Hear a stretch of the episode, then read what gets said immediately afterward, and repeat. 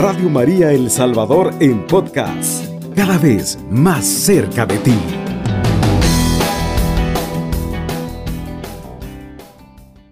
En el nombre del Padre, y del Hijo, y del Espíritu Santo.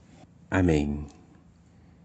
De la carta de San Pablo a los Romanos en el capítulo 12, versículo 2. No se amolden al mundo actual, sino sean transformados mediante la renovación de su mente. Así podrán comprobar cuál es la voluntad de Dios, buena, agradable y perfecta. Palabra de Dios, te alabamos Señor. Hoy San Pablo nos invita a salirnos un poco de la corriente del mundo. Nos invita a alejarnos de los pensamientos que nos presenta el mundo, que nos presenta la cultura, que nos presenta la política, que nos presenta las redes sociales. Nos dice que no debemos amoldarnos, es decir, no debemos adaptarnos, porque el mundo traerá siempre corrientes de vida, pero también traerá corrientes de muerte. Está claro, queridos hermanos y hermanas, que en nuestro mundo actual podemos apreciar y valorar cosas muy buenas, signos de esperanza como le llamaba el Papa San Juan Pablo II. Hay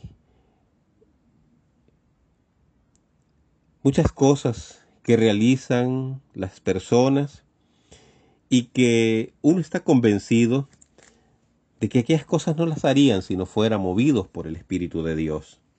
Sabemos que hay vocaciones que se están suscitando en todas partes del mundo.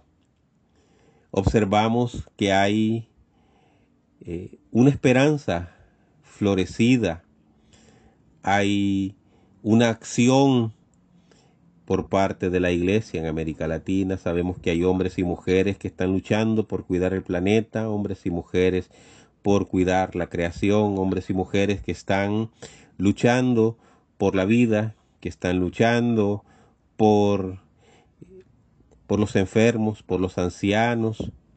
Hay hombres y mujeres que están siendo apóstoles, que están siendo misioneros, hombres y mujeres en la política, incluso que están haciendo mucho bien.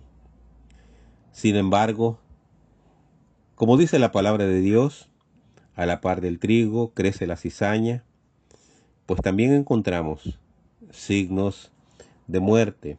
La cultura de la muerte le llama la iglesia, eh, donde podemos valorar mucho aborto, podemos valorar mucho sufrimiento innecesario, injusto.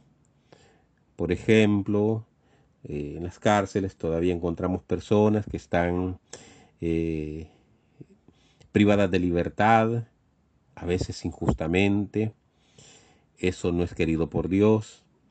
Encontramos eh, todavía corrupción en el mundo, en nuestro país. Encontramos todavía mucha impunidad en el mundo, en nuestro país. Encontramos que hay niños, niñas violadas, mujeres golpeadas, violentadas. La cultura del machismo queridos hermanos y hermanas, sigue eh, muy fuerte. Hay todavía mucha marginación, muchos desaparecidos, mucha violencia. Veo violencia en la ciudad, nos decía nuestro arzobispo José Luis Escobar Alas en su carta pastoral. Hay todavía hombres y mujeres, familias que abandonan sus casas a causa de la violencia. Esos son signos de un mundo no querido por Dios. Esos son signos de un mundo que debemos transformar. Y por eso es que nos pide el apóstol San Pablo, no se amolden al mundo actual, no adopten esa manera de pensar, no se dejen engañar, no se dejen confundir, nos dice San Pablo, sino más bien sean transformados mediante la renovación de su mente. Esa renovación de la mente es a lo que se le llama conversión. Cambiar nuestra manera de pensar, cambiar nuestra manera de, de obrar, a eso se le llama conversión. Debemos, queridos hermanos y hermanas, adoptar la manera de pensar de Jesucristo. Y Jesucristo siempre tuvo el deseo de caminar con los pobres, de servir a los pobres, de luchar por los pobres. Jesucristo nuestro Señor tuvo una predilección, una opción muy especial hacia los niños y las niñas. Dejen que los niños vengan a mí. Se acercó a los enfermos, especialmente aquellos que a causa de la enfermedad eran marginados. Hoy la pobreza está marginando e impulsa a muchos a abandonar sus hogares, dejar sus países y emigrar. Nuestro país mismo es receptor de migrantes, especialmente de Honduras y de Nicaragua.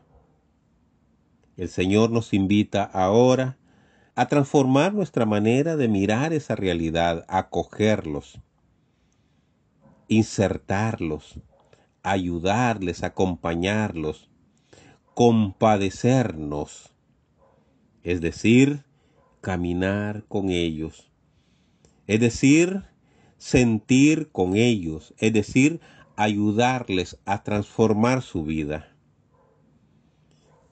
Cambiar nuestra manera de pensar, dice San Pablo, nos llevará a cambiar nuestra manera de obrar.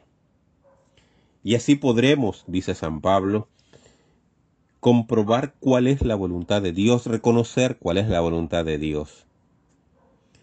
Para que nosotros podamos reconocer la voluntad de Dios, para que nosotros podamos saber qué es lo que Dios espera, necesitamos cambiar nuestra manera de pensar. Con la misma manera de pensar que hemos traído, no podremos reconocer la voluntad de Dios. Solo si cambiamos nuestra manera de pensar, si adoptamos esa forma de pensar de Cristo, esa forma de obrar de Cristo, podremos saber qué es lo que Dios quiere y sabremos que lo que Dios quiere es bueno, agradable y perfecto. Así nos lo dice San Pablo en la carta a los romanos. Podremos reconocer que Dios quiere lo mejor para nosotros y para nosotras. Sabemos, queridos hermanos y hermanas, que todo lo que nos pasa hoy es para nuestro bien, porque Dios está con nosotros, porque Dios nos acompaña, porque Dios nos inunda con su misericordia porque su amor trasciende, porque su amor va más allá de lo que nosotros hagamos. Y en respuesta a ese amor que es infinito e incondicional, el Señor viene a nosotros. Y nosotros debemos responderle con fe, nosotros debemos responderle con amor, nosotros debemos responderle con obras, con obras de misericordia, con obras de amor, con obras que transformen, con obras que edifiquen. Hoy, queridos hermanos y hermanas, en esta madrugada es un buen día, es un buen momento para que nos rindamos al Señor y que le digamos, amado Señor, aquí estamos. Concédenos tu Espíritu Santo, Señor nuestro Dios, para que podamos discernir tu buena, agradable y perfecta voluntad. Danos alegría para luchar a tu lado para que lo bueno, agradable y perfecto pueda ser impartido al mundo. En donde quiera que estemos y en cualquier trabajo que realicemos.